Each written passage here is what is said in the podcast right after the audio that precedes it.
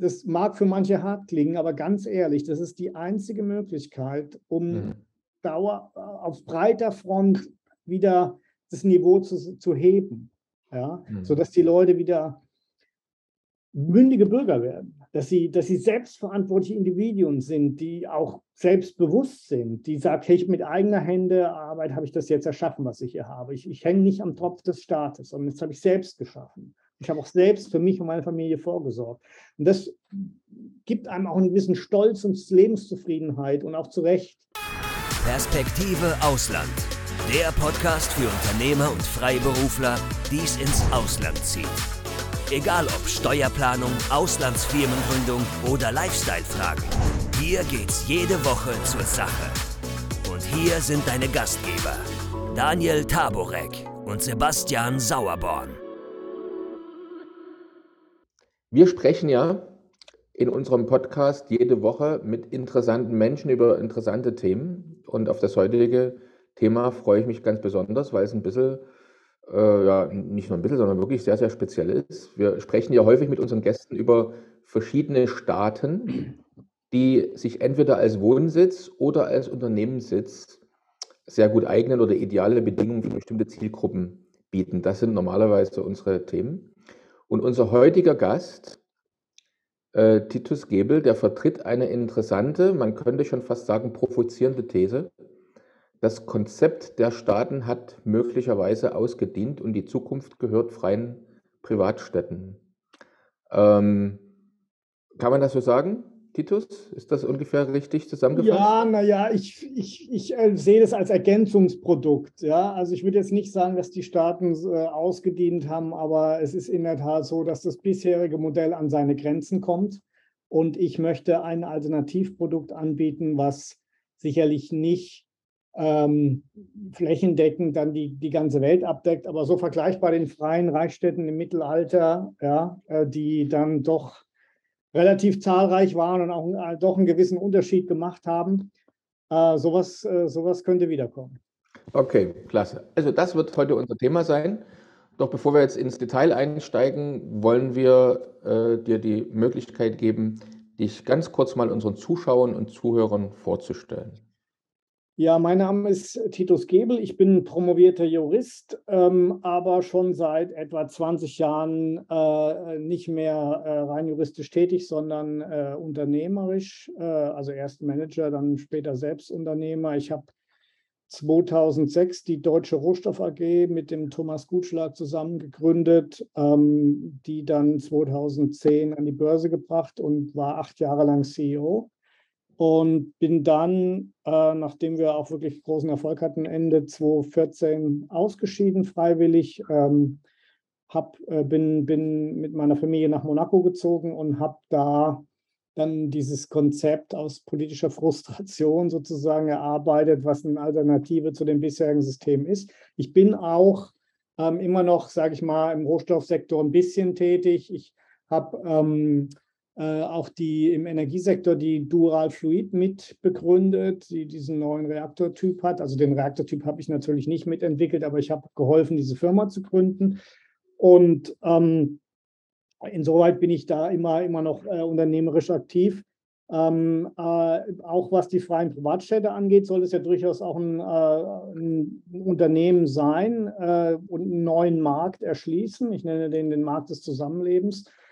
Ähm, und habe das so zwischen 2015 und 2018 habe ich, hab ich mich wirklich hingesetzt, ein Buch geschrieben, das heißt äh, Freie Privatstädte, der Mehrwettbewerb im wichtigsten Markt der Welt. Ähm, äh, ist auch auf Amazon erhältlich und äh, es gibt auch ein Hörbuch und verschiedene Sprachen und es gibt auch ein White Paper, was so für Leute, die kein ganzes Buch lesen wollen, das zusammenfasst.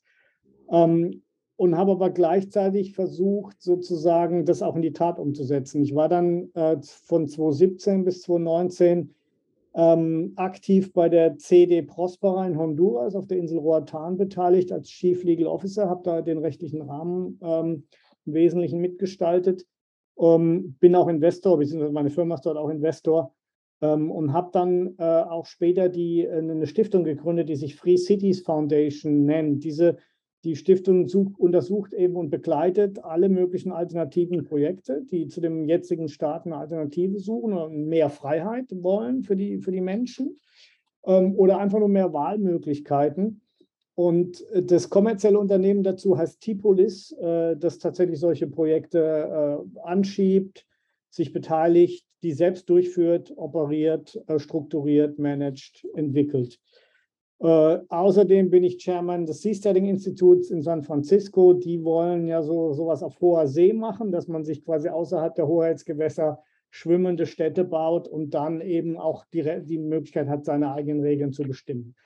Also insoweit ist so, mache ich relativ viel, aber es, es, dreht sich mehr oder weniger tatsächlich um das Thema mehr Freiheit durch, äh, durch eine neue Form des Zusammenlebens auf ähm, privatrechtlicher Basis, also quasi jemand, ein privates, also ein, ein, kommerzielles Unternehmen, das als Staatsdienstleister fungiert und da de, den Schutz von Leben, Freiheit und Eigentum garantiert gegen eine festgelegte Zahlung. Gibt es auch einen Vertrag, wo alle Rechte und Pflichten genau festgelegt sind. Den kann ich auch nicht einseitig ändern. Das ist ja auch ein Riesenproblem bei unseren heutigen Systemen. Und da versuchen wir eben jetzt mit Staaten zu verhandeln, so eine Autonomiezone zu bekommen, um da diese Projekte umzusetzen. Das ist kein einfaches Unterfangen. Aber wie gesagt, es gibt schon die ersten Projekte in Honduras. Auch in Afrika bin ich relativ sicher, wird in den nächsten sechs bis zwölf Monaten ein Projekt beginnen. Und dann haben wir auch noch ein weiteres Projekt, von dem ich gehört habe, dass es in der Karibik äh, äh schon auch, auch, fortgeschritten sei. Also da ist schon was, da wird schon was kommen. Also es ist nicht nur noch nur, nur mehr eine Idee. Und ähm, jetzt, Titus, aber jetzt musst du uns schon noch ein bisschen erklären, also wie, wie, kommt man darauf? Das ist jetzt ja schon, denke ich, eine außergewöhnliche äh, Idee und ähm, ja auch, ähm, ich sage mal, du hast vorhin von, von, sozusagen von den freien Städten gesprochen, die es ja in, in, in Deutschland oder im europäischen Raum äh, während dem Mittelalter und auch später gab. Ähm, wie, wie bist du darauf gekommen? Das hat dich Monaco dazu inspiriert, ja, äh, weil du ja da gewohnt hast, als ja, du nee, die Idee hattest. Oder was ist da, was ist dazu gekommen? Das war eigentlich schon vorher so. Ich, ich bin also irgendwie 30 Jahre politisch aktiv gewesen, im, meistens im, im, im liberalen Spektrum, FDP und liberale Hochschulgruppe und und so weiter und habe versucht eben Leute davon zu überzeugen, dass Freiheit und Selbstbestimmung eigentlich für alle besser ist und auch insgesamt ein besseres Ergebnis und auch mehr, also auch ein ethisch höherwertiges System ist, weil ich eben Menschen nicht zwingen muss zu Dingen, die sie eigentlich gar nicht wollen, bloß weil ich die Mehrheit habe oder nicht mal das, weil ich die Regierungsgewalt habe. Ich habe aber festgestellt, dass es dafür keine Nachfrage gibt. Ja, also es wird, äh, man muss sich das so vorstellen, ähm, der, der, Mensch ist nach Minimalprinzip konditioniert. Das heißt, der will immer äh, für den minimalen Input maximal was herauskriegen. Das ist ja durchaus evolutionär sinnvoll. Das hat zur Arbeitsteilung geführt, zu Waschmaschinen und, und all diesen Dingen. Das Problem ist, wenn es auf politische Macht trifft, ähm, dann entsteht äh, eine Situation, dass die Leute glauben, sie können sich Wohlstand in die Tasche wählen und die Politiker versprechen das. Das heißt, wenn ich jetzt sozusagen hingehe und sage, äh, ich bin für Freiheit und Selbstbestimmung, du kriegst 100 Euro, aber die musst du natürlich hart 10 Stunden oder 8 Stunden hart arbeiten. Und die andere Seite sagt, hier hast du 100 Euro, die kriegst du wegen Solidarität. Du musst nur dein Kreuzchen bei uns machen. Ja? Dann ist natürlich klar, wer gewählt wird. Ja, also der klassisch liberale Kandidat, der kann quasi sich, der tritt vor die Menge und sagt, wählt mich, tue nichts für euch. Aber dafür lasse ich euch in Ruhe. Und der andere sagt, ihr seid rundum abgesichert bei mir, ich nehme euch alle Lebensrisiken ab. Ja, ist doch klar. Also ich meine, es ist doch überhaupt, wenn man das mal erkannt hat, ja, dass, dass es so ist, dass das irgendwie auch zwangsläufig so ist, dann braucht man sich auch nicht mehr über Politiker aufzuregen. Die Politiker bedienen die Kundenwünsche. Und der Kunde will umsonst Leistungen. So, die gibt es natürlich nicht. Also muss man ihm, wenn man als Politiker an die Macht will, muss man ihm diesen Sachverhalt verschleiern, dass das nicht geht, sondern sagen, ja, wir sind ein reiches Land und solches, solche, solche Geschwafel. Also im Grunde geht es darum zu verschleiern, dass ein Teil der Leute für die anderen bezahlen müssen. Teilweise wird es doch gar nicht verschleiert, teilweise ist es doch ganz offen gesagt. Ähm, aber im Prinzip ist immer nur linke Tasche, rechte Tasche. Und ähm, da kommt man nicht gegen an. So, und dann habe ich gesagt, da muss ich was komplett, ich, also in dem bisherigen System kommen wir nicht weiter. Das wird tatsächlich eher in die andere Richtung gehen. Das heißt, die Staatsquote wird mit Schwankungen immer höher werden. Äh, da, jede Demokratie tendiert, bin ich inzwischen überzeugt davon, Richtung Wohlfahrtsstaat und damit Sozialismus irgendwann. Immer mehr Regulierung, immer höhere Staatsquote. Am Ende ist es dann so, dass es nur noch Verteilungskämpfe gibt und Tricksereien wie äh, künstlich niedrige Zinssätze, Negativzinsen, Aufkauf eigener Staatsanleihen. Ja, das sind ja schon so die letzten Züge, äh, weil der Staat äh, sich eigentlich nicht mehr finanzieren kann, weil er allen alles versprochen hat. So, und da rauszukommen, indem man die Leute durch Überzeugung äh, und Vernunftargumente äh, wegkriegt, das kann man komplett knicken. Das ist jedenfalls meine Erfahrung der letzten 30 Jahre, weil äh, auch wenn, wenn Leute das verstehen, dann der Geist ist willig, das Fleisch ist schwach. Ja, wenn einer sagt, guck mal hier, er kriegt von mir bedingungsloses Grundeinkommen, medizinische Grundversorgung, freie Bildung, freie Heilfürsorge. Tja, ja, da werden halt die meisten schwach. Kann man ihnen auch irgendwo gar nicht verdenken. Also man muss ein System schaffen, was es einfach nicht ermöglicht, dass bestimmte Gruppen auf zulasten anderer bevorteilt werden, dass Leute auch wie Politiker keinerlei Haftung unterliegen. Das ist ja ein komplett falsches Anreizsystem. Ja, die können ja machen, was sie wollen, sind ja nicht zur Rechenschaft zu ziehen, verteilen das Geld anderer Leute und die, und die Wähler glauben, sie können sich äh, Gratisleistungen in die Tasche wählen. Ähm, also es ist, äh, es ist in, in dem bestehenden System nicht möglich, sondern habe ich gesagt, okay, wie kann man das denn lösen? Und dann bin ich auf die Idee gekommen, dass man das, was wir ja schon kennen, nämlich einfach ganz normalen Markt und Dienstleistungsgewerbe, äh, diesen Gedanken, dass freie Märkte ja deshalb funktionieren, weil sie deshalb auch so gut funktionieren, wenn man sie denn mal lässt, weil sie ein evolutionäres System sind. Sie bauen auf Versuch und Irrtum auf und erfolgreiche Lösungen werden nachgeahmt, ja, und nicht erfolgreiche Lösungen, die scheiden aus. Ja? Also Selektion, nicht erfolgreiche Lösungen äh, scheiden aus. Ähm, und, und Reproduktion, erfolgreiche werden nachgeahmt. So, und das braucht man nicht steuern von oben, das passiert von ganz alleine. So, und dann habe ich gesagt, okay, dann nehmen wir doch mal diesen Gedanken, übertragen ihn auf unser Zusammenleben. Und da sieht es dann einfach so aus, dass ich sage, ich bin einfach nur ein Dienstleister. Und das habe ich in Monaco übrigens tatsächlich dann auch nochmal gemerkt. Ich war ein Jahr in Monaco, schrieb da mein Konzept, mein Buch. Und dann habe ich gesehen, ich habe ja, ich bin ja immer politisch interessiert gewesen. Ich habe aber 0,0 Interesse, mich irgendwie in die Monaco-Politik einzubringen. Ja, mal abgesehen davon, dass das eigentlich auch kaum geht als Nicht-Monegasse. Aber ich habe null Interesse. Und da habe ich mich gefragt, warum habe ich eigentlich null Interesse? Ich war doch immer politisch interessiert. Und die Antwort, die ich mir selbst gegeben habe, war, naja, ich will ja eigentlich nur in Ruhe gelassen werden. Also ich bin aber bereit, also ich will, ich will, schon was. Ich will Sicherheit, ich will eine gewisse Infrastruktur. Und wenn es Ärger gibt, will ich zivilisierte Streitschlichtung, keine Blutrache oder Duelle oder sowas. So, und dafür bin ich aber auch bereit, was zu bezahlen. So, und dann habe ich mich gefragt, na gut, wenn das alles ist, ja, dann frage ich erst mal rum. Dann habe ich rumgefragt im Club und so in Monaco, wie sehen, wie sehen die anderen das? So, und die Hälfte der Leute sieht es ähnlich. Also klar, die Leute in Monaco sind auch sicherlich eine bestimmte Klientel, aber die Hälfte der Menschen sagt, nee, ich will eigentlich in Ruhe gelassen werden nur und ähm, äh, damit ich meinen Geschäften nachgehen kann weltweit, will, will auch natürlich ähm, Sicherheit, das ist wichtig. Dafür sind die Leute bereit, was zu bezahlen. Und dann habe ich gesagt, okay, wenn, wenn das alles ist, dafür brauche ich keinen Fürsten und auch kein, keine Regierung, das kann ein Privatunternehmen leisten. Ja. Schutz von Freiheit, Leben, Eigentum ist eine Sicherheitsdienstleistung. Und äh, da, so ist die Idee, dann hat sich die Idee noch weiter verkörpert und dann kam, äh, kam es irgendwann mal dahin, ich sage, okay, Staatsdienstleister ist ein Privatunternehmen. Äh, das bietet eben diese Leistungspalette an.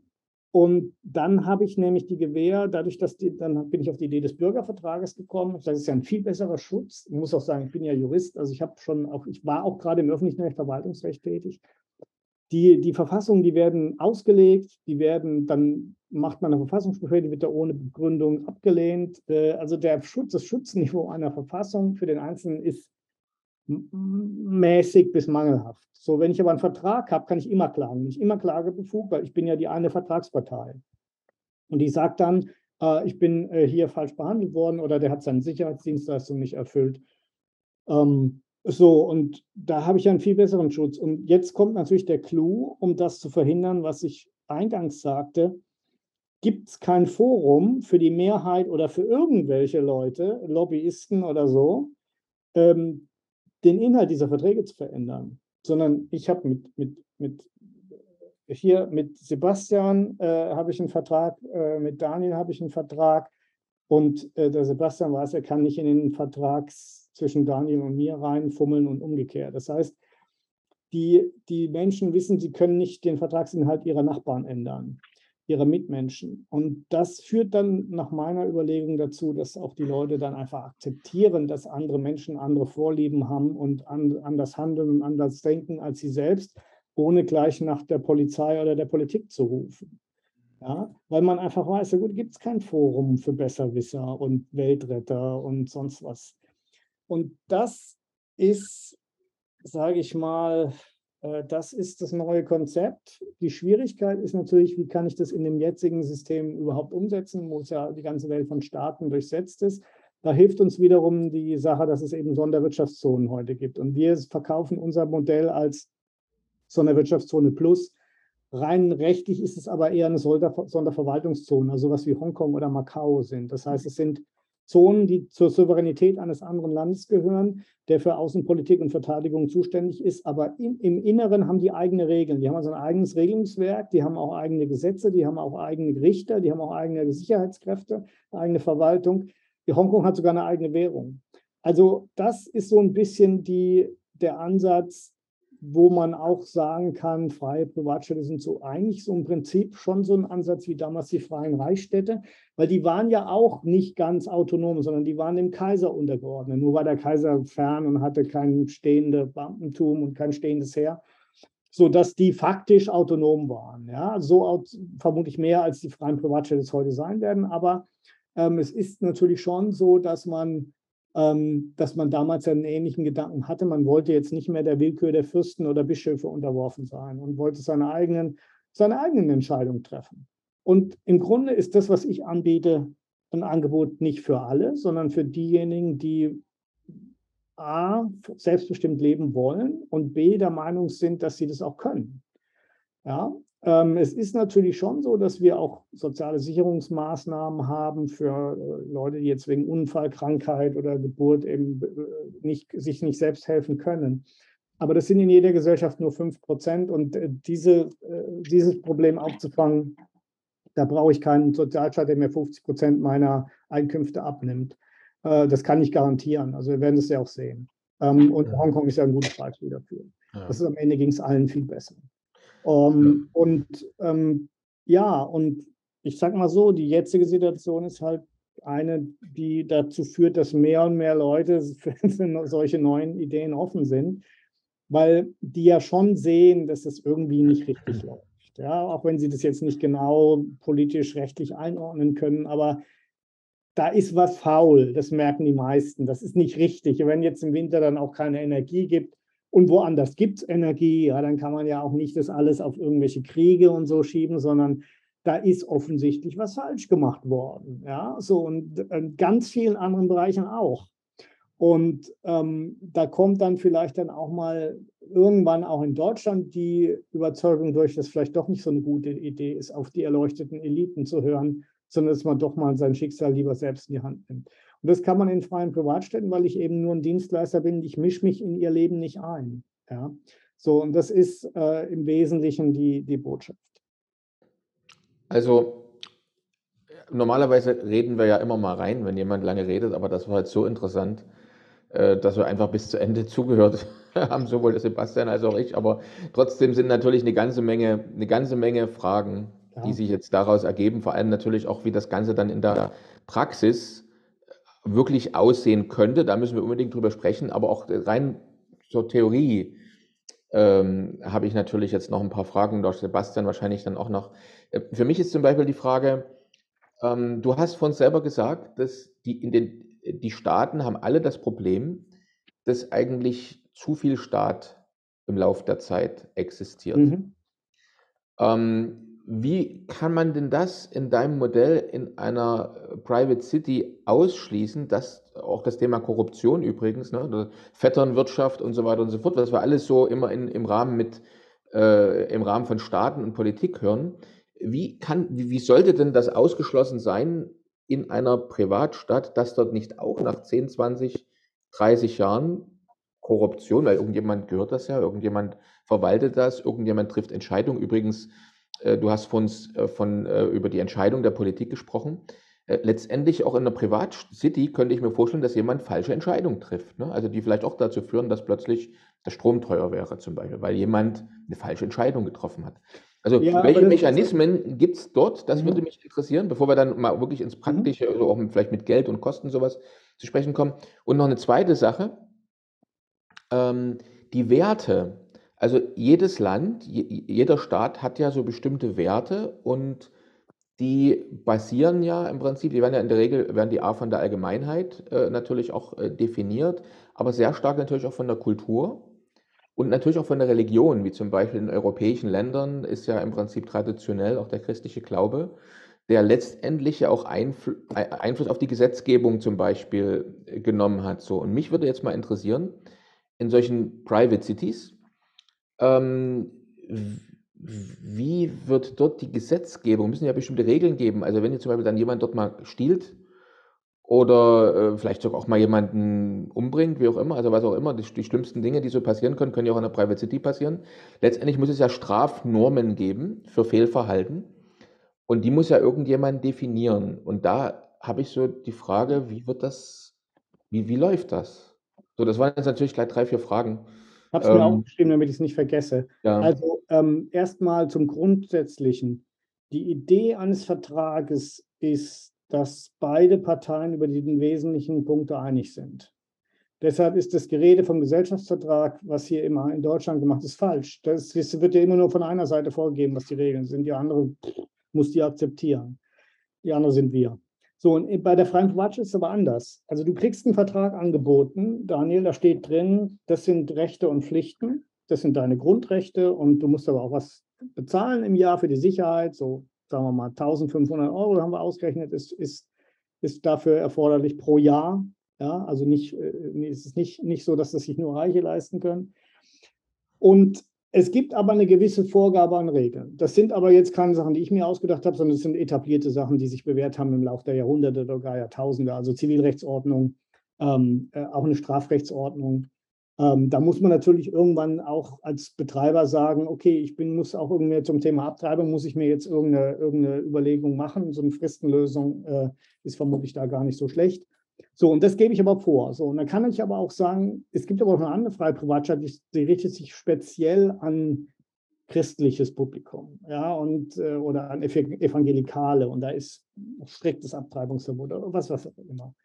Die Idee ist, dass man eben unter verschiedenen Produkten wählen kann. Aber die Grundaufstellung ist immer die gleiche. Du kriegst die Regeln vorgegeben, äh, die sind aber wirklich so, dass sie eben nicht 10.000 Gesetze sind, sondern es sind die wesentlichen Dinge, also sprich äh, Zivilrecht, Strafrecht und ein paar Verhaltensnormen, ähm, äh, ein paar Prozessordnungen, wie, wie Dinge ablaufen.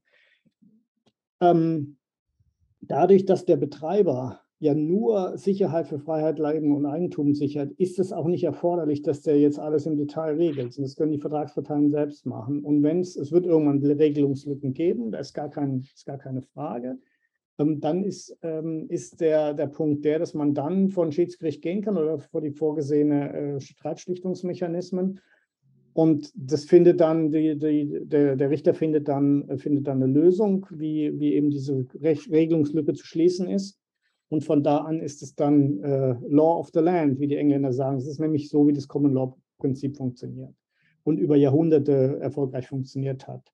Man braucht nicht für alles neue Regeln machen. Ähm, der Grundgedanke ist aber in der Tat der, man kriegt was vorgegeben und guckt sich das an und wenn, wenn einem das gefällt, dann unterschreibt man den Vertrag. Es ist eben gerade nicht möglich, da ständig neue Regeln zu machen. Ich behaupte, es ist auch nicht nötig. Man muss nur den Rahmen weit genug machen, dann hat man genug Möglichkeiten, innerhalb dieses Rahmens eine sachgerechte Lösung zu finden, die auch oft gar nicht vor die Gerichte muss. Ja, die, das hat ja zum Beispiel die Kreditkartenindustrie, die hat ja auch irgendwann gemerkt, dass diese grenzüberschreitenden Betrugsfälle, wenn ich da über die Gerichte gehe, das dauert Jahre und dann brauche ich Apostillen noch und nöcher und das ist eigentlich, das ist viel zu teuer. Das, das kein Mensch macht das. Die haben sich dann eben eigene Me Mechanismen überlegt, wie man die haben ja so Algorithmen, ja, dass man, äh, dass man erstmal so einen Cent überweisen muss und dann, wenn bestimmte Dinge auffällig sind, äh, dass es aus dem Ausland kommt, wo, wo man bisher nichts überwiesen hat, da wird es erstmal blockiert und muss es wieder freigeben. Also das hat ja funktioniert. Die haben eine sehr geringe Betrugsquote inzwischen, die, die Kreditkartenunternehmen oder PayPal oder andere. Ähm, also es gibt eine Menge Möglichkeiten, da äh, Lösungen zu finden, ohne dass man da jetzt zum Gesetzgeber rennen muss und sagen, wir brauchen ein neues Gesetz. Und von daher ist natürlich auch die Möglichkeit, dass der Staat immer weiter wächst, eigentlich so nicht vorhanden. Also es wäre ja nur möglich, indem ich quasi den Neuankömmlingen andere Verträge gebe, wo dann der Staat ganz viel macht. Aber äh, das ist ja nicht der Grund, warum die Leute kommen. Ja, da können sie ja auch bleiben, wo sie sind. Also die, ähm, ich, ich denke, dem, dem Staatswachstum ist, ist systematisch da schon äh, zumindest mal äh, eine extreme Bremse vorgeschoben. Korruption ist natürlich nie ganz auszuschließen, aber ich, ich sage mal, dadurch, dass wir eben ein gewinnorientiertes Unternehmen sind, wir wollen also Geld verdienen, gibt es natürlich einen Anreiz für mich, solche Korruption äh, zu unterbinden. Weil, also erstmal ist es so, dass du sowieso nicht viel Genehmigung brauchst. Das heißt, da gibt es auch schon mal wenig Angriffspunkte für Korruption. Und zum anderen bei der Beschaffung, ja, das Problem haben ja Unternehmen auch, kann natürlich schon sein, dass da jemand ähm, bestochen wird. Aber das ist natürlich in meinem Interesse dann auch, dass ich da Controlling-Maßnahmen habe, sagen, der wurde zu teuer eingekauft, äh, äh, dann, dann schmeißen wir denjenigen raus oder versetzen den, ähm, äh, der die Entscheidung getroffen hat. Also es ist, äh, meine ich, ähm, allein schon dadurch eingeschränkt, dass wir ein gewinnorientiertes Unternehmen sind äh, und zum anderen, dass es eben auch nicht viele Anknüpfungspunkte für Korruption gibt, weil wir eben nicht für alles und jedes irgendwelche Genehmigungen äh, erteilen müssen. Ähm, was die Kultur angeht, die Werte und Normen, da ist es natürlich in der Tat so, dass man schon daran denken kann und vielleicht auch muss, äh, für verschiedene Zielgruppen einfach verschiedene Typen von Privatstädten anzubieten. Ähm, das finde ich sehr interessant. Also, das, also zum Beispiel, äh, es gibt ja in gewisser Weise in den USA. Genau, da haben die Amish ihre eigenen Siedlungen ältere Leute, ja, da kannst du, da kannst du nur wohnen, wenn du 55 oder älter bist, ja. Oder da gibt es auch Ave Maria City nur für Katholiken und so, ja. Also mhm. das finde ich unheimlich spannend, ja. Also, also genau, du, du gehst einfach, du ziehst dahin in die Stadt, die letztlich deinem, deiner persönlichen Situation am meisten entspricht, ja. Genau, und so ist es auch, so habe ich es in meinem Buch auch beschrieben. Das kann sogar so sein, dass es für eine Einzelperson im Laufe des Lebens äh, sich ändert. Ja?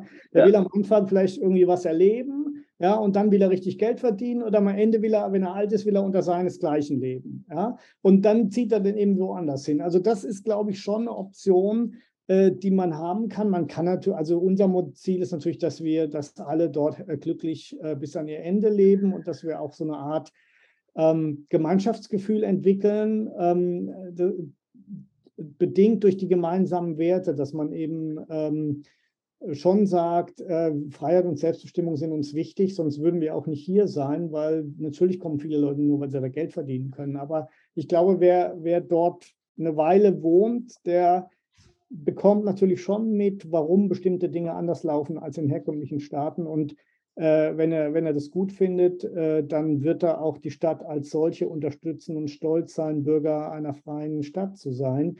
Wenn er es nicht gut findet, kann er jederzeit wieder wegziehen und in ein System gehen, das, das ihm besser gefällt.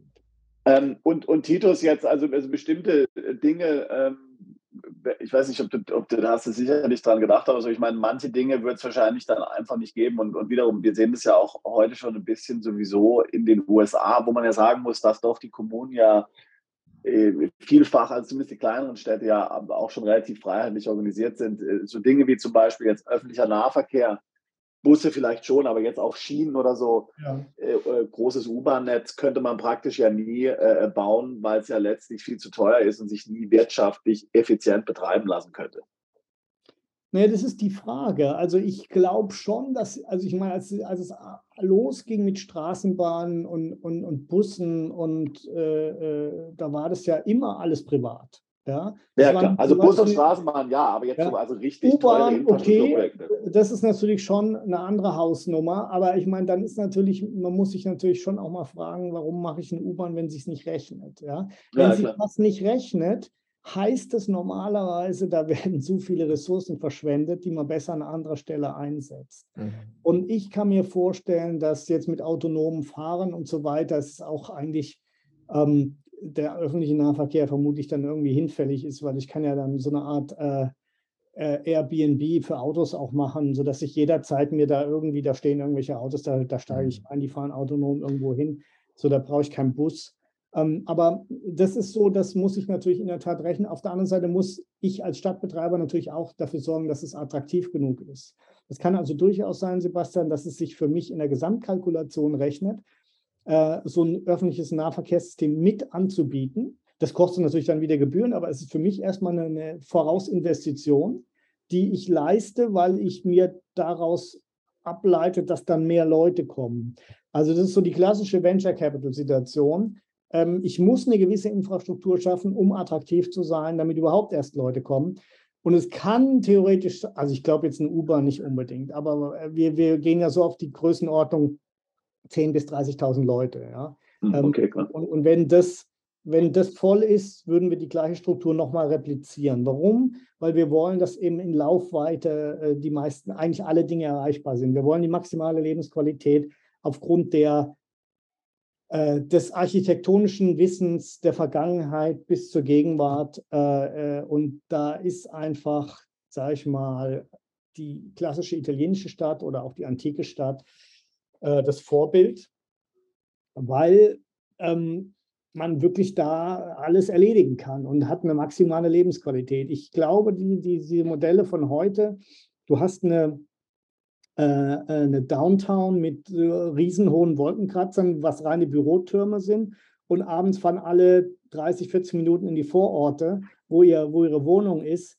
Und die Innenstädte sind dann mehr oder weniger ausgestorben. Ich glaube ehrlich gesagt nicht, dass das wirklich von den meisten Leuten als, als attraktiv angesehen wird, wenn es, wenn es eben eine andere, ein anderes Modell gibt. Aber auch da lasse ich mich gerne vom Markt eines Besseren belehren. Nur wir, wir werden natürlich schon am Anfang sagen, das ist unser, unser Entwurf. Wir glauben, dass der attraktiv ist. Äh, wir müssen ein bisschen was vorleist, in Vorleistung treten, weil wir attraktiv sein wollen, damit jemand kommt. Aber im, im Übrigen äh, überlassen wir die Weiterentwicklung dann tatsächlich der Nachfrage und, und dem Markt und dem, was dort von denen Leuten angeboten wird, die dann selber kommen und sagen, ich bin Immobilienentwickler, ich will hier, äh, ich glaube, wir machen hier ein Extraviertel äh, nur für vegane Katholiken. Ja? Oder was auch immer. was auch immer irgendwelche Leute im, im, im Kopf haben. Also wir sind tatsächlich, wir werden tatsächlich schon angefragt von, sage ich mal, eher so Leuten aus der Ökozene, die da so ihre eigenen äh, Ökodörfer machen wollen. Und ich habe jetzt gesagt, wir haben ein so ein Projekt in Afrika, da haben wir eigentlich genug Platz, da könnt ihr kommen, macht euer Dorf, ihr müsst halt auch den Vertrag unterschreiben und äh, die Regeln einhalten, aber ansonsten macht, was ihr wollt. Ja? Also solche, solche, da gibt es eben auch ganz bewusst Freiräume für Leute, die alternativen Lebensstil pflegen wollen oder auch irgendwas Neues ausprobieren wollen. Jetzt hast du ja vorhin schon mal so, ein, so eine Hausnummer genannt, was man sozusagen anstelle von den üblichen Steuern, die man jetzt heutzutage in einem bestimmten Wohnsitzland bezahlen muss, ja. Ähm, da habe ich äh, fast gedacht, ich habe mich verhört, als du den Betrag gesagt hast. Deswegen wollte ich dich bitten, sag den nochmal. Also, und vor allem, was ist da inkludiert? Also, genau, also welchen, was kostet mich das Wohnen in so einer, in so einer äh, privaten Stadt und was ist da drin? Also, was dich das Wohnen kostet, kann ich dir nicht sagen. Ja, hängt von deinen okay. Wohnungsgrößen, ja. Wünschen ab. Ja? Also, was du für den Staat sozusagen, den Staatsdienstleister genau. bezahlst, das ist wenig. Das sind etwa 1500 Euro pro Jahr. Warum? Weil es natürlich nur der klassisch liberale Minimalstaat ist, also der, der despektierlich äh, Nachtwächterstaat genannt wird. Der, der sorgt für innere und äußere Sicherheit, setzt eben diesen Regelungsrahmen, eine gewisse Verwaltung und äh, unabhängige Streitschlichtung und eine gewisse Infrastruktur, wie gesagt. Ähm, du musst natürlich selber für dich dann auch noch bezahlen, äh, Krankenversicherung, du musst das Thema äh, Bildung und Erziehung deiner Kinder äh, selbst abdecken. Aber ähm, der Vorteil ist, dass der Mindestbetrag, den alle zahlen müssen, ist, ist klein und das lässt dir optimale Spielräume, äh, dein Geld so einzusetzen, wie du das deiner Persönlichkeit entspricht. Also du sagst dir, ich will jetzt gar keine große Krankenversicherung, ich will ähm, ich will eigentlich nur äh, für die Hochrisiken versichert sein. Das andere zahle ich aus eigener Tasche. Das geht, ja in Deutschland zum Beispiel nicht, wenn du Arbeitnehmer bist. Du musst ja quasi immer nur das Einheitsprodukt kaufen, genauso mit der Rentenversicherung. Und da hast du dann maximale äh, Flexibilität. Und so soll es ja auch sein, weil ähm, du bist ja selbst der, der, größte Experte für dein Leben, was du brauchst. Natürlich gibt es da Leute, die Sachen falsch machen, die, die dann äh, ihr Geld verprassen und nichts auf die Seite legen, ja. Die werden dann auch nicht äh, bei uns auf der Straße verhungern, aber die werden halt Wasser und Brot kriegen. Warum? Es ist extrem wichtig, dass du die Konsequenzen deiner eigenen Entscheidung auch tragen musst und die nicht an die Allgemeinheit abdrücken kannst, weil nur so kann ein Lerneffekt einsetzen was wir jetzt haben, ist ein umgekehrter Lerneffekt. Die Leute sagen, mir kann ja nichts passieren, der Staat macht ja sowieso, rettet mich. Ob das jetzt ein Bailout ist, Unternehmen, was total riskant Finanzgeschäfte macht, wird vom Staat rausgehauen oder Leute, die einfach nicht für ihr Alter vorsorgen wollen, kein Problem, der Staat haut sie raus, ja, Sozialhilfe äh, mit Flachbildfernseher und die Leute sagen, ja, wir sind arm. Ja, Flachbildfernseherarmut, aber das ist natürlich auch ein ganz verheerendes Signal weil es zeigt, äh, du musst überhaupt nichts machen. Ja? Keine Arbeit, trotzdem Geld.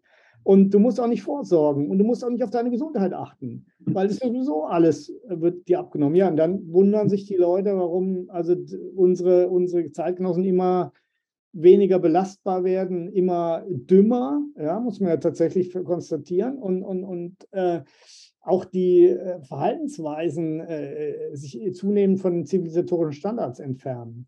Also ich möchte das wieder umdrehen. Ich möchte sagen, ihr seid für euch verantwortlich und es gibt eine Menge Hilfestellung, aber ihr müsst sie annehmen. Wenn ihr sie nicht annehmt, es wird niemand gezwungen und ihr sorgt nicht für euer Alter vor, dann lassen wir euch nicht verhungern, aber dann habt ihr einen sehr niedrigen Lebensstandard. Ja? Wasser und Brot sozusagen. Und das habt ihr euch aber selbst ein, eingebrockt. Und dann die Kinder, die gucken sich das an und sagen, will, so will ich aber nicht mal enden. Ja, das mag für manche hart klingen, aber ganz ehrlich, das ist die einzige Möglichkeit, um mhm. Dauer äh, auf breiter Front wieder das Niveau zu, zu heben. Ja, mhm. sodass die Leute wieder mündige Bürger werden, dass sie, dass sie selbstverantwortliche Individuen sind, die auch selbstbewusst sind, die sagen, hey, mit eigener Hände Arbeit habe ich das jetzt erschaffen, was ich hier habe. Ich, ich hänge nicht am Tropf des Staates, sondern das habe ich selbst geschaffen. Ich habe auch selbst für mich und meine Familie vorgesorgt. Und das gibt einem auch einen gewissen Stolz und Lebenszufriedenheit und auch zu Recht. Ja? Also der Sozialstaat ist auch in, in dieser Hinsicht, und es ist vielleicht auch das Schlimmere als die Umverteilungswirkung, und die Enteignungswirkung ist diese, das Verderben der Leute. Ja. Und, und von daher ist, glaube ich, äh, da bin ich auch nicht wirklich kompromissbereit. Ich denke, es, es kann nicht so sein, äh, wenn, wir, wenn wir dauerhaft äh, vernünftige Leute haben wollen, dass, man, dass wir die aus der Verantwortung für sich selbst entlassen. Mhm. Das kann nicht sein. Jetzt ähm, ähm, haben wir jetzt ungefähr schon mal gesehen, also was das, was das kostet und wie das funktionieren könnte. Wie viele solche Projekte gibt es denn momentan, die da laufen und wann denkst du, könnte man äh, frühestens sozusagen in die erste fertige äh, Private City einziehen? Und ähm, gibt es da so Wartelisten, Bewerbungsprozesse? Ich musste da irgendwo, äh, als ich mich heute eingestimmt habe auf das Gespräch, so ein bisschen an dieses wie heißt es, Mars One oder sowas äh, denken, ja, Mars-Kolonialisierung und äh, konnte man sich dann so bewerben und so weiter und so fort. Also wie, wie ist das mit der Bewerbung? Also sprich, muss ich mich bewerben, kann abgelehnt werden zum Beispiel, ja. weil äh, zum Beispiel, nehmen wir mal an, äh, habe ich mir so überlegt, nehmen wir mal an, es geben jetzt Italiener, die da hinziehen wollen und du hast am Ende 200 Italiener, die wollen ein italienisches Restaurant aufmachen. Würde ja dann auch wahrscheinlich nicht funktionieren. Also wie, wie, ist ja deren Risiko. Ja? Wie läuft also sowas? Meine, die können von mir aus, ihr, also ich, ich Monaco macht es ja so, ich sage, kannst als Anwalt kannst nicht kommen, weil es gibt schon zu viele. Ja? Also ich sehe das, sehe das auch liberal. Ich sage, ja Gott, dann gibt es halt zu viele Anwälte, dann, dann steigen die Preise, äh, dann sinken die Preise und die Qualität steigt. Oder ich, ich kriege die schlechtesten, die, die, die müssen dann halt aufhören. Ähm, also das ist nicht das Problem, aber es gibt natürlich schon Kriterien, ähm, äh, äh Daniel, da hast du recht. Also das, und zwar aus, äh, ganz aus, aus Sicherheitsgründen es gibt ähm, bestimmte Leute, die willst du da nicht haben, weil die eben bekannt sind als, äh, sag ich mal, Unruhestifter oder Kriminelle, ja, oder, oder, oder wirklich äh, Diktatoren, äh, die sich da verstecken und, und solche Themen. Also das ist, das ist das eine. Das andere sind natürlich Leute, die ex politisch extrem sind, extremistische, äh, vor allem gewaltgeneigte Dinge vertreten, die wollen wir auf keinen Fall. Ja. Und es gibt auch Sachen, die, äh, wenn jemand sagt, ich bin Islamist und alles muss nach der Scharia gehen, und wir sagen, nee, das passt aber nicht zu, einem Liberal, zu der liberalen Ordnung. Ja. Du musst akzeptieren, dass dein, deine Nachbarn auch deinen Gott verhöhnen. Und wenn du das nicht kannst, dann bist du hier am falschen Ort. Ja. So, und das sind, sind so ein paar Kriterien, wo man dann sagen muss, ja, es, es wird schon die eine oder andere Ablehnung geben. Aber ich sage mal so, das sind vermutlich relativ wenig Fälle. Ja, also der Normalbürger, von dem wird man erwarten, wie willst du deinen Lebensunterhalt verdienen? Und da sagt er, weiß ich nicht. Ja, also ein bisschen eine Idee sollte man schon haben. Oder man könnte sich ja mal bewerben. Ja, man könnte sich ja mal in der freien Privatstadt bewerben. Wenn man genommen wird, sagt man, jetzt stelle ich einen Antrag, hier habe ich eine Aussicht auf einen Job. Andere sagen, nee, ich bin Unternehmer oder ich äh, arbeite von zu Hause oder so. Und dann ähm, äh, ist es, glaube ich, wenn man da einigermaßen plausible Antworten gibt, glaube ich, dürfte es kein Problem sein. Ähm, aber wir werden uns da auch nicht groß unterscheiden von, von anderen Stadtstaaten, ja, die ja auch doch äh, relativ genau sich anschauen, wen sie da reinlassen, ob das jetzt Singapur ist, Dubai äh, äh, oder Monaco. Und ähm, ich meine, wenn man jetzt von Honduras spricht oder auch Afrika oder sowas, ich meine, ich würde, ich gehe jetzt ja davon aus, dass Sie jetzt hier nicht die äh, lokale Bevölkerung primär ansprechen wollen, sondern im Grunde äh, zum Beispiel jetzt Europäer, die jetzt vielleicht libertär gesinnt sind, die jetzt vielleicht, ähm, das, ich sage jetzt mal sowas wie digitale Nomaden sind, die von überall arbeiten können, äh, die dann letzt, wo, wo die dann relativ einfach die Location wechseln können und ähm, dann in so einer Stadt auch dann leben können, das entsprechende Einkommen haben, das dann noch interessant wird. Ja. Nicht unbedingt. Also die Frage war ja auch, wo gibt es sowas schon? Also es gibt in Reinform gibt es noch nicht. Wir, sind, wir arbeiten gerade dran, aber es gibt Mischformen. Also es gibt eine, die, die dem schon relativ nahe kommt, das sind eben diese sogenannten CDs in Honduras. Und da gibt es drei CDs und äh, die stehen jetzt auch unter Beschuss äh, von der Regierung. Also das Gesetz ist jetzt wieder widerrufen worden, aber diese drei CDs sind die etabliert schon und die haben eigentlich einen Bestandsschutz für 50 Jahre. Und jede, drei, jede einzelne dieser drei hat ein anderes politisches System und eine andere Zielgruppe. Also die erste CD, an der ich selber mitgewirkt habe, die Prospera auf der Insel Roatan, die spricht in der Tat eher Expats aus Europa und USA an, aber auch honduranische Mittelschicht oder auch ganz normale Leute, die dort Arbeit suchen. Und die sind natürlich dann deshalb aus Honduras, weil es ja für die naheliegend ist, ist halt der kürzeste Weg. Ähm, die zweite CD, die spricht praktisch ausschließlich Honduraner an. Dort hat man ähm, ist praktisch eine, eine Arbeiter-CD. Da hat man bestimmte Unternehmen angesiedelt ähm, und äh, die eben äh, im Logistikbereich, Callcenter und, und so weiter, äh, Distribution, äh, relativ arbeitsintensive Sachen machen. Aber die Leute, die dort dann wohnen, ähm, die haben bessere Sicherheit, das ist in Honduras ein wichtiges Thema. Die haben auch eigentlich eine bessere medizinische Versorgung und sie haben eine bessere Infrastruktur. Das heißt, für die, und sie verdienen ein bisschen mehr auch noch als im Rest von Honduras. Das heißt, für, für den einfachen Arbeiter ist das auch hoch lukrativ. Ja. Und die dritte CD, die ist eine reine Industrie-CD, da wird irgendwas produziert. Also, ähm, und, und jeder hat ein anderes Rechtssystem. Die, die, die, die Industrie-CD hat gesagt, wir nehmen einfach das Recht von Delaware. Die, die CD für Morazan, die mehr für die Honduraner, für die honduranischen Arbeiter ist, die ähm, hat im Wesentlichen das äh, Gesetze von Honduras übernommen, aber in bestimmten Bereichen die äh, im, im äh, liberalen Sinne abgewandelt, wohingegen die CD Prospera komplett neues System hat. Die hat ein Common Law System, das überhaupt nichts mit dem honduranischen Rechtssystem zu tun, ist ein komplett anderes System.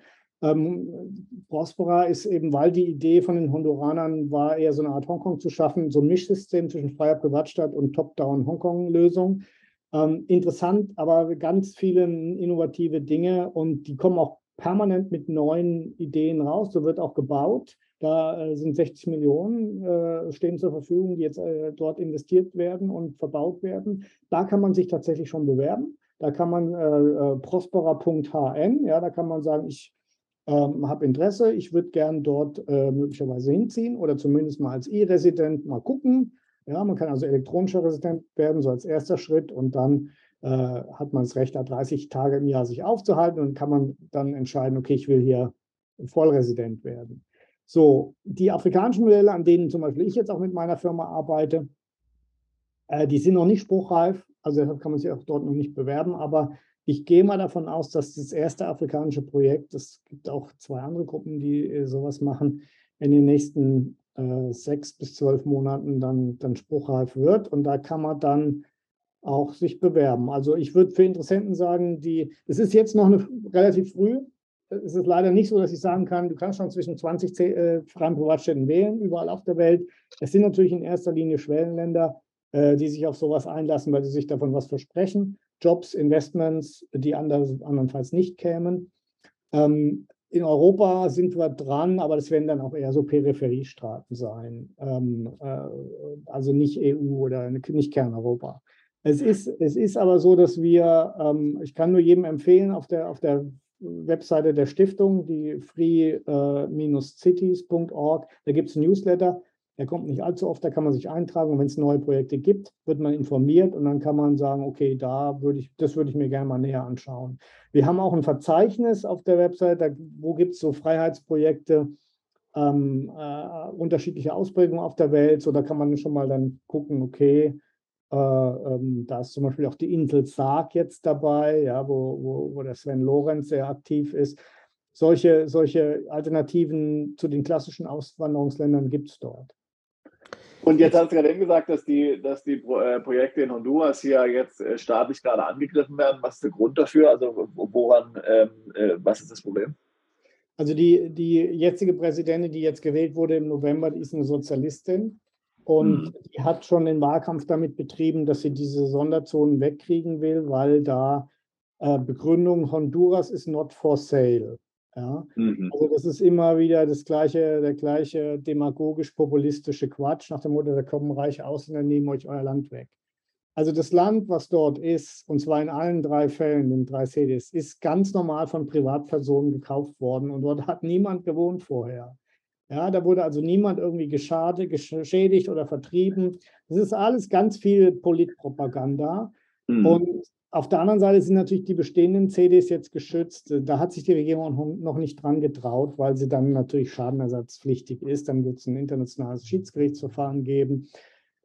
Und die Prospera, die, die Leute sagen, wir sind jetzt rechtlich genug geschützt, wir machen einfach weiter, als ob nichts geschehen wäre. Und je mehr so eine CD sich entwickelt, desto mehr Arbeitsplätze gibt es dort für Honduraner, desto mehr sehen die Leute, hey, guck mal, das ist ja eigentlich eine gute Sache. Äh, da habe ich bessere Sicherheit, weniger Korruption. Ähm, ich habe äh, ähm, eine bessere medizinische Versorgung, bessere Infrastruktur, ich verdiene mehr. Sag mal, was wollt ihr eigentlich? Ja, mit dem Honduras ist sale. Es ist doch hier viel besser als bei euch. Mhm. So, und, äh, und das ist äh, im Grunde ja auch die Idee der Honduraner gewesen, die dieses Modell eingeführt hatten. Die haben gesagt, wenn das funktioniert, dann sollen diese CDs auch wachsen können. Das heißt, da sollen andere ganze Gemeinden per Volksabstimmung oder Grundstücke per Entscheidung des Grundeigentümers sich da andocken können. Sodass wir das Land insgesamt dann ändern. Ähm. Aber wie gesagt, das ist jetzt nicht mehr möglich, weil das Gesetz widerrufen wurde. Hm, ich habe jetzt trotzdem noch mal eine Frage, einfach auch für unsere Zuschauer und Zuhörer, das nochmal ganz klar sozusagen festzuziehen. Wenn ich in, also die Free Cities befinden sich letztendlich in den meisten Fällen, wir haben schon über Ausnahmen gesprochen, aber in den meisten Fällen letztendlich auf Staatsgebiet von Staat XY. Ja.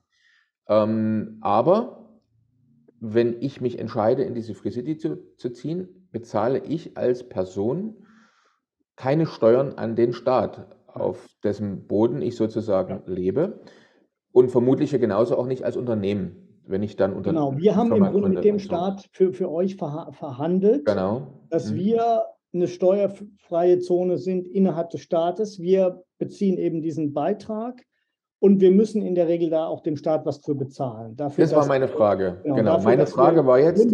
Seine ja. Armee, seinen, mhm. seinen internationalen Schutz, seine Infrastruktur mitbenutzen. Mhm. Äh, in Honduras sind es 12 Prozent der Steuereinnahmen der Zone. In, in dem honduranischen Modell ist es so, da muss eine Steuer erhoben werden. Das ist vorgeschrieben quasi mhm. von dem Gesetz.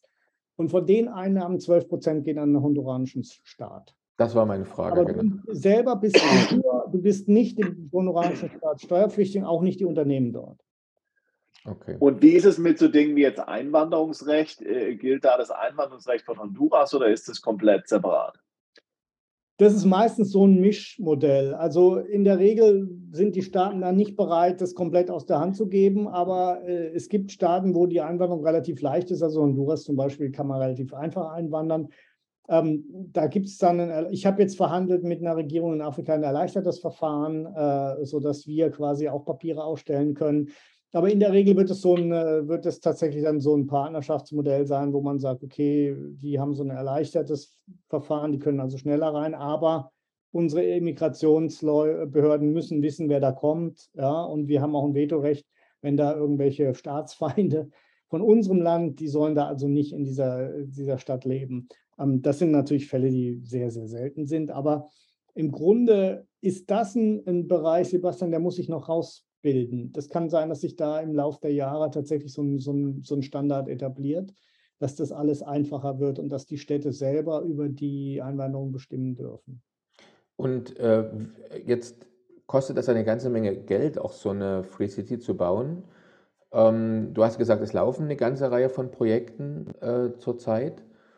Äh, wie, wie wird sowas finanziert? Also es ist ja eine ganze ja, also Menge. Muss eine ganze Reihe von Projekten ist vielleicht ein bisschen übertrieben. Also so echte äh, freie Städte mit äh, oder mit, mit einer Teilautonomie zumindest gibt es vielleicht eine Handvoll Projekte. Ja, also so mhm. viel gibt es. Das ist auch kein einfaches Thema. Du musst da jahrelang mit dem Staat mhm. verhandeln, du brauchst ein extra Gesetz, da gibt es dann einen extra Vertrag äh, mit dem Staat und so weiter. Also das ist schon ein dickes Brett zu bohren. Ähm, aber es ist natürlich zum einen dann danach ein klassisches Immobilienprojekt. Auf der anderen Seite ist es eben auch eine höhere Upside, weil also man hat mehr Gewinnmöglichkeiten, weil man natürlich, ich sage jetzt mal ganz plakativ gesprochen, du gehst in ein dritte Weltland, kaufst zum dritte Weltpreis den Grund, machst dann einen erste Weltrahmen außenrum und dann steigen, steigt natürlich der Wert des Landes. Mhm. Und das ist auch für Investoren interessant. Und deshalb kommen die und gehen da, also sind da mit dabei. Wobei ich sagen muss, die meisten Leute, die bisher investiert haben, auch in Honduras, sind schon Leute, die auch ähm, aus Idealismus ein bisschen das machen, die einfach auch was Neues fördern wollen. Die wollen, äh, sind auch nicht zufrieden mit dem jetzigen System und die haben Geld und sind da bereit, sage ich mal, ein bisschen ins Risiko zu gehen. Aber ich kann mir vorstellen, dass es, wenn es dann ein paar solcher Modelle gibt, ein ganz normales ähnlich mit Immobilieninvestment äh, ganz normales Investitionsfeld ist. Mhm.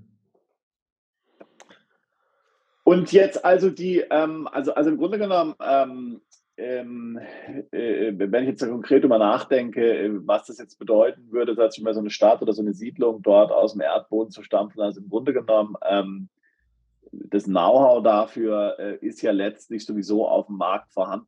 Ja, also, ähm, also das, es gibt ja auch, wir kennen das so in Europa vielleicht so nicht, aber wie gesagt, wenn ich mal das Beispiel aus den USA bringe, ist relativ normal, dass man solche, solche, solche Siedlungen dort aus dem Boden stampft, Straßen komplett neu baut. Ich meine, Kanalisation und sowas ähm, braucht man möglicherweise nur bis zu einem bestimmten Grad. Jeder kann seinen eigenen Septic-Tank haben oder sowas. Ja, also ich meine, da gibt es ja relativ viele erprobte Modelle. Das heißt also, ich, ich stelle mir jetzt vor, und da würde ich gerne mal wissen, wie du das siehst, dass sobald das eigentlich rechtlich alles geklärt ist mit dem Staat, ist dann eigentlich äh, das eigentliche Doing, das eigentliche Bauen, äh, Straßen, also das Wissen ist vorhanden in der Welt, ja, auf dem Markt.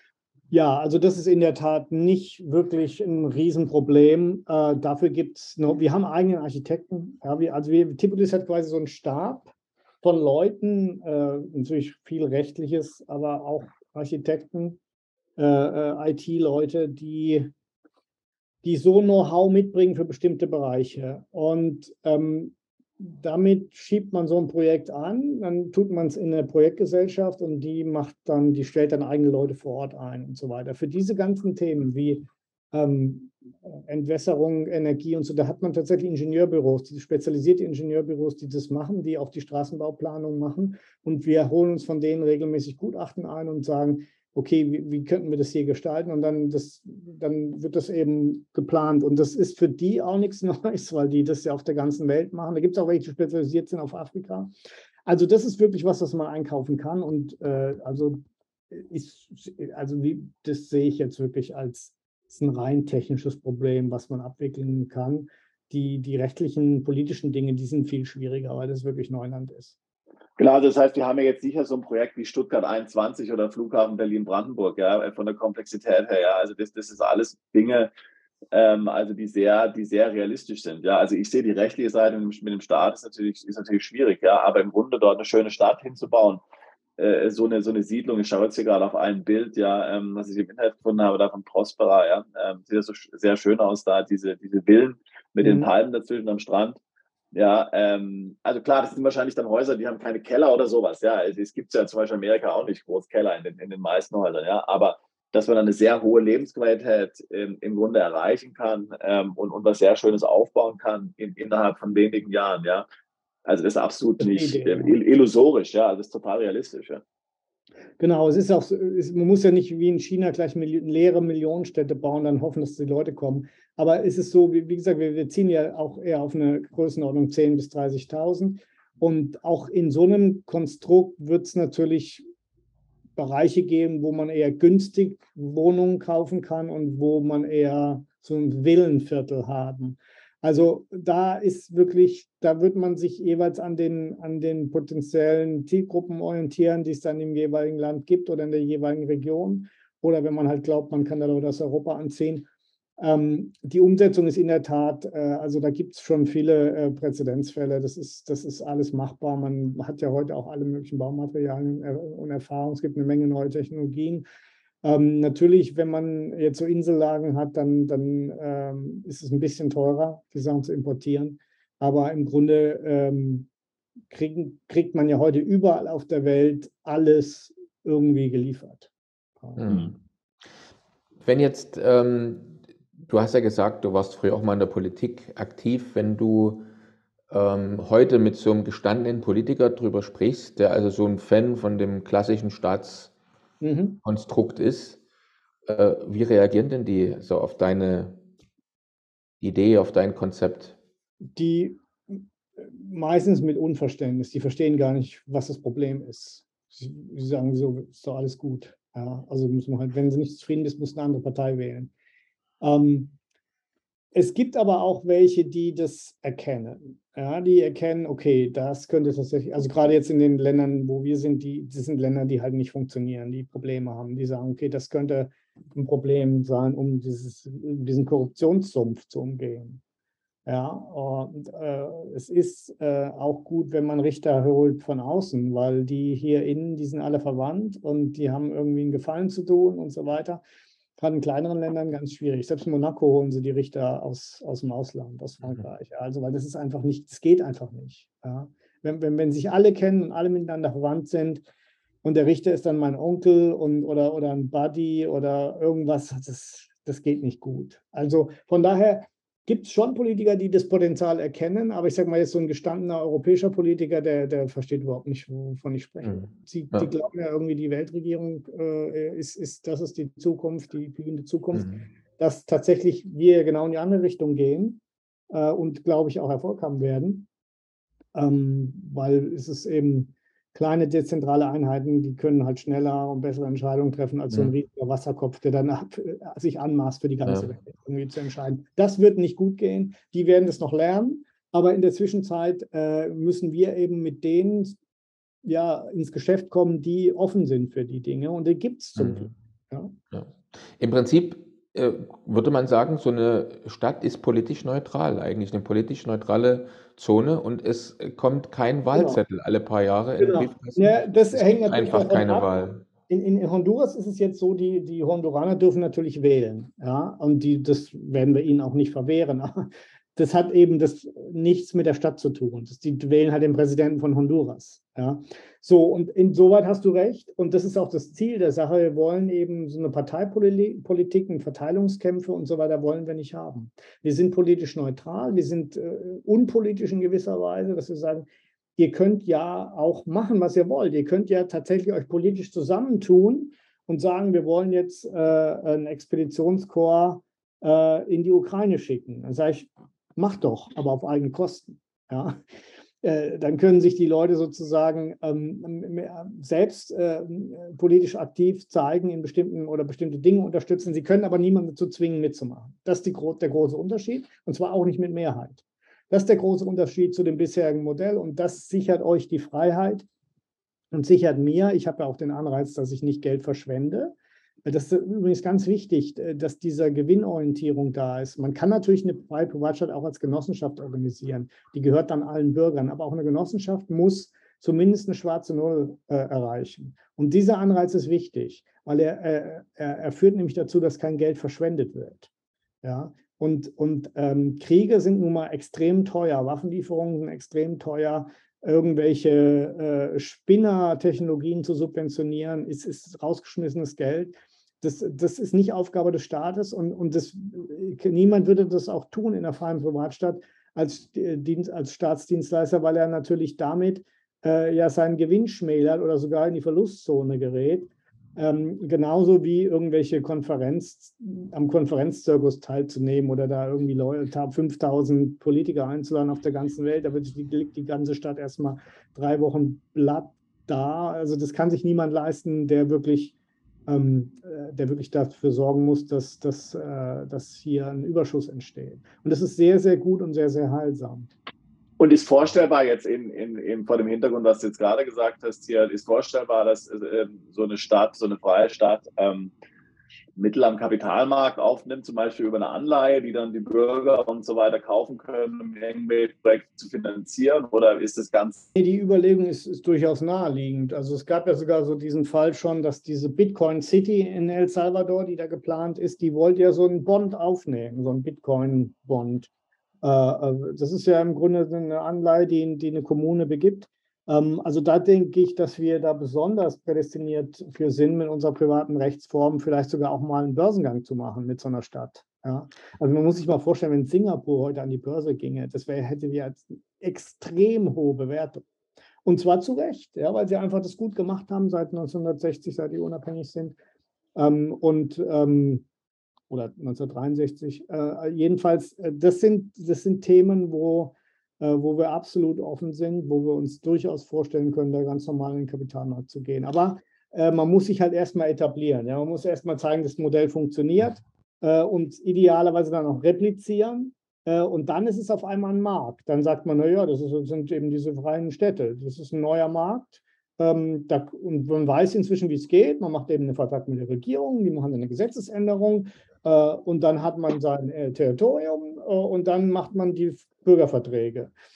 Ähm, das ist alles, also es gibt also eine Menge Dinge zu beachten. Wir haben zum Beispiel so eine Klausel jetzt gerade verhandelt mit der Regierung, das war Tax Protection, und zwar, dass die Regierung quasi garantiert bekommt, dass nicht bestehende Firmen abwandern in, in die freie Privatstadt, sondern wo, wo sie dann quasi die ganzen Steueraufkommen verlieren, sondern in mhm. äh, Firmen, die sich die den Sitz verlegen, die schon existieren, die müssen weiterhin an den Staat versteuern. Ähm, nur neue Neugründungen werden davon ausgenommen. So, mhm. dann hat man dieses Problem mal gelöst. Ähm, es, gibt, äh, es gibt da eine Menge Detailprobleme, aber auch das ist alles lösbar. Ist auch alles nicht so ganz neu, weil äh, Sonderwirtschaftszonen ähnliche Probleme haben, äh, ähnliche Problemstellungen oder auch Verhältnis Monaco, Frankreich, Liechtenstein, Schweiz, mhm. San Marino, Italien, äh, da gute Präzedenzfälle sind. Ja. Äh, jetzt, äh, ich weiß nicht, ob ich das vor uns überhört habe oder ob du es äh, schon gesagt hast. Mit welcher Währung bezahle ich denn in der, in, in der Stadt?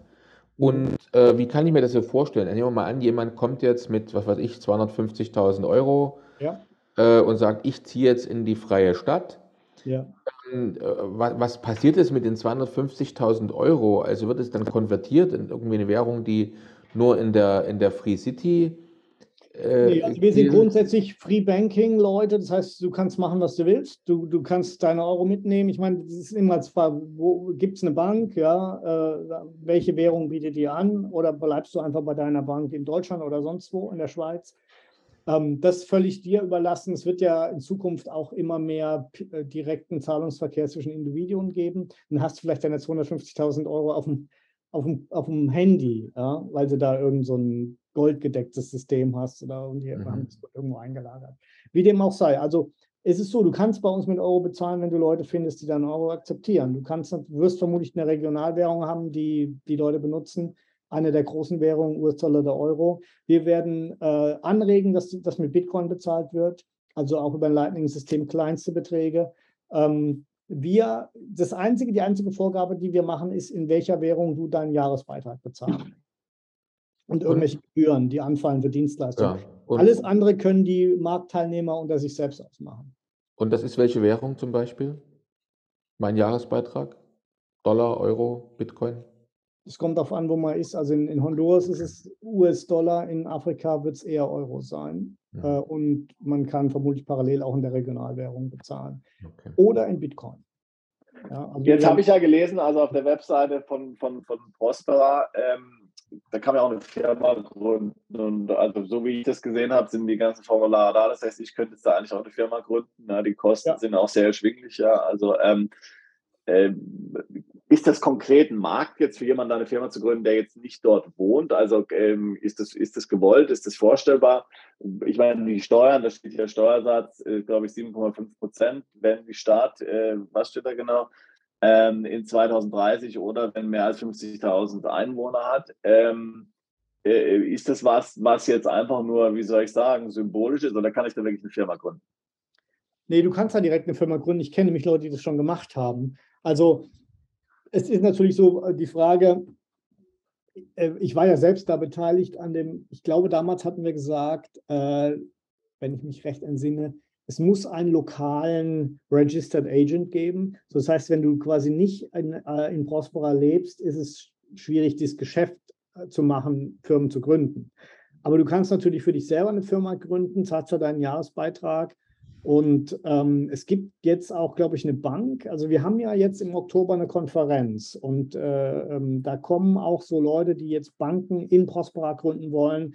Und mit denen muss man mal reden, weil es ist ja wichtig, wenn man ein Unternehmen hat, dass man auch eine Bank hat.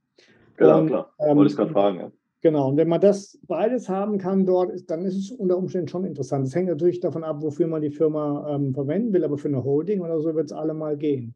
Also ich, ich würd, würde gerne die Gelegenheit nutzen, ähm, auch für die, für die Konferenz zu werben. Die ist jedes Jahr, die heißt Liberty in Our Lifetime. Und da geht es eben darum, um solche alternativen Modelle des Zusammenlebens, um Parallelstrukturen auch im Finanzbereich.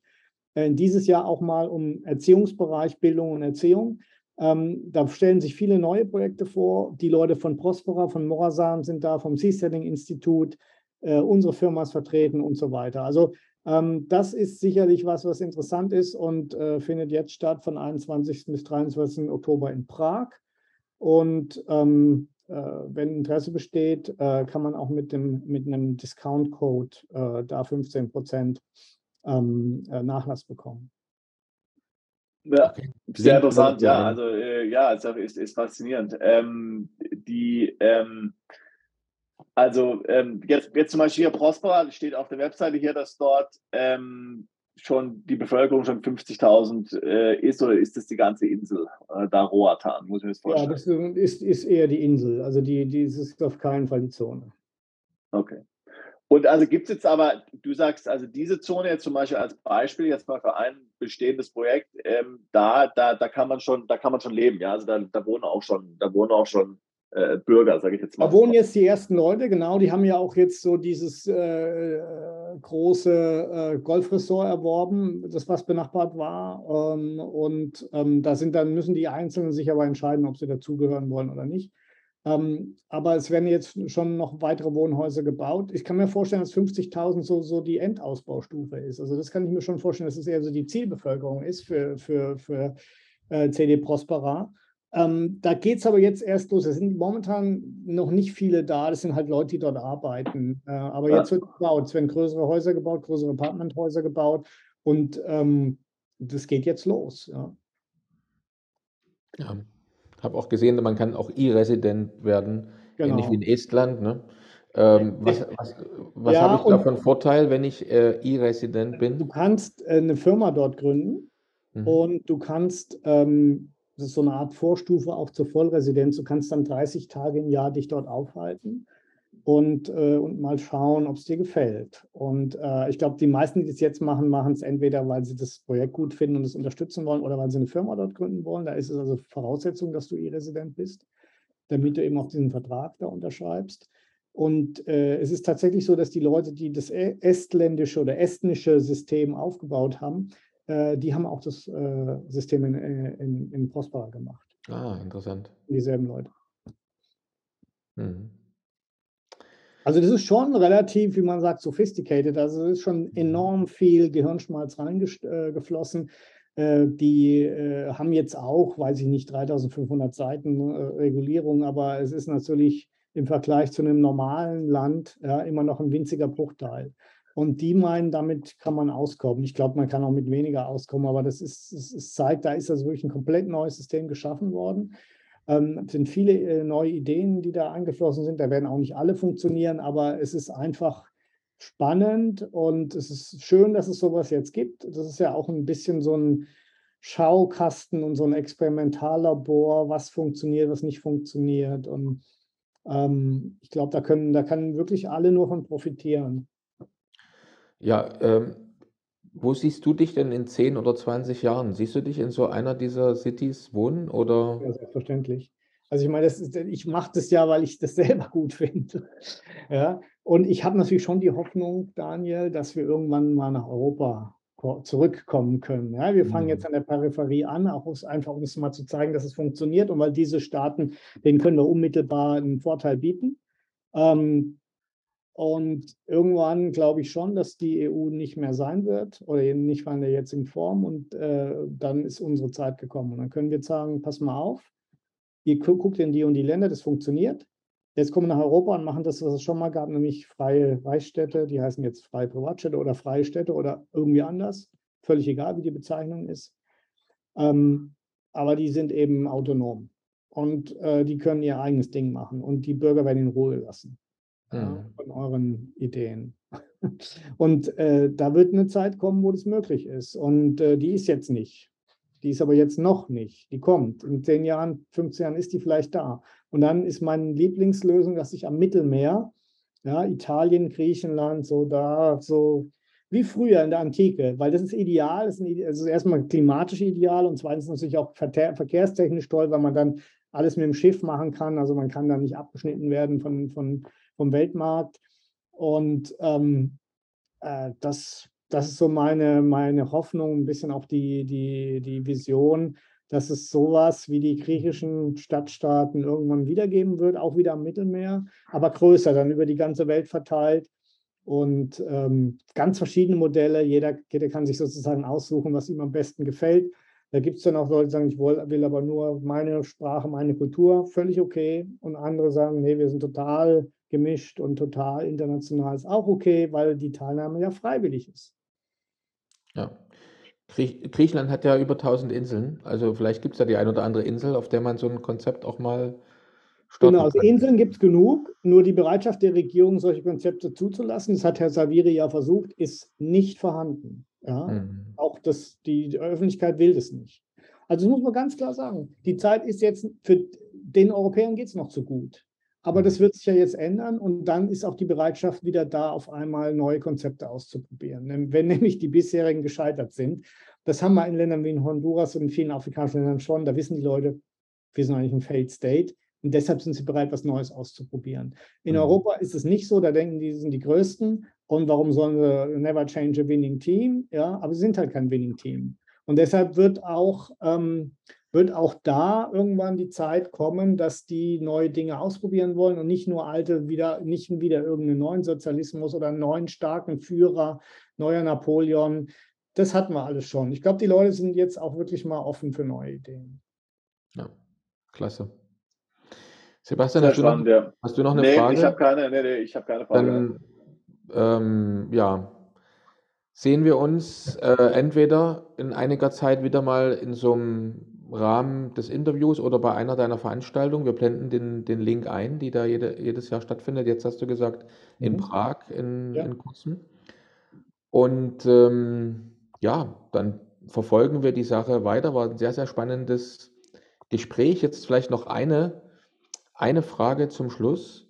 Wenn jetzt jemand von unseren Zuschauern und Zuhörern das alles sehr, sehr interessant findet und er will da weitere Informationen haben, er will am Ball bleiben. Mhm. Ähm, was empfiehlst du denen? Unbedingt auf die Webseite der Free Cities Foundation gehen, die äh, free-cities.org. Da gibt es eine Menge Informationsmaterial. Da gibt es ein äh, Newsletter, der erscheint, ja, ich sag mal, alle drei Monate etwa. Da werden die neuesten Entwicklungen äh, äh, dargestellt. Und ähm, da kann man sich informieren und kann auch, kann auch eine Anfrage mal hinschicken. Ja, und, und da wird auch gesagt, was gibt es alles für Projekte. Ich glaube, das ist die beste, dafür ist die Webseite auch gemacht worden. Ja, dass, dass Leute, die sich, die sich interessieren, dass die da mehr, mehr Infos kriegen. Und es gibt auch diverse Telegram-Gruppen. Es gibt eine Free Cities äh, Telegram-Gruppe. Da werden auch immer alle möglichen Infos ausgetauscht. Ähm, ich habe in den Chat habe ich hier die, die Lifetime Liberty Konferenz äh, Webseite und Free Cities. Blenden wir ein. Und wir dann direkt genau. einblenden. Klasse. Sehr schön. Sehr gut. Vielen herzlichen Dank, Titus. Das war ein sehr informatives, sehr interessantes Gespräch. Wir haben viel dazu gelernt. Und das ja. äh, wird unseren Zuschauern und Zuhörern genauso gehen. Sehr spannendes Thema. Wir bleiben dran. Prima, freut mich. Bedanke. Danke, alle. Tschüss. Ciao. Bis zur nächsten Folge von Perspektive Ausland, der Podcast für alle Unternehmer, die es ins Ausland ziehen. Übrigens, wenn ihr keins unserer interessanten Videos mehr verpassen wollt, dann klickt doch jetzt gleich auf den Abonnieren-Button und auf die Glocke. Auch über Kommentare, Fragen oder einen Daumen hoch freuen wir uns sehr.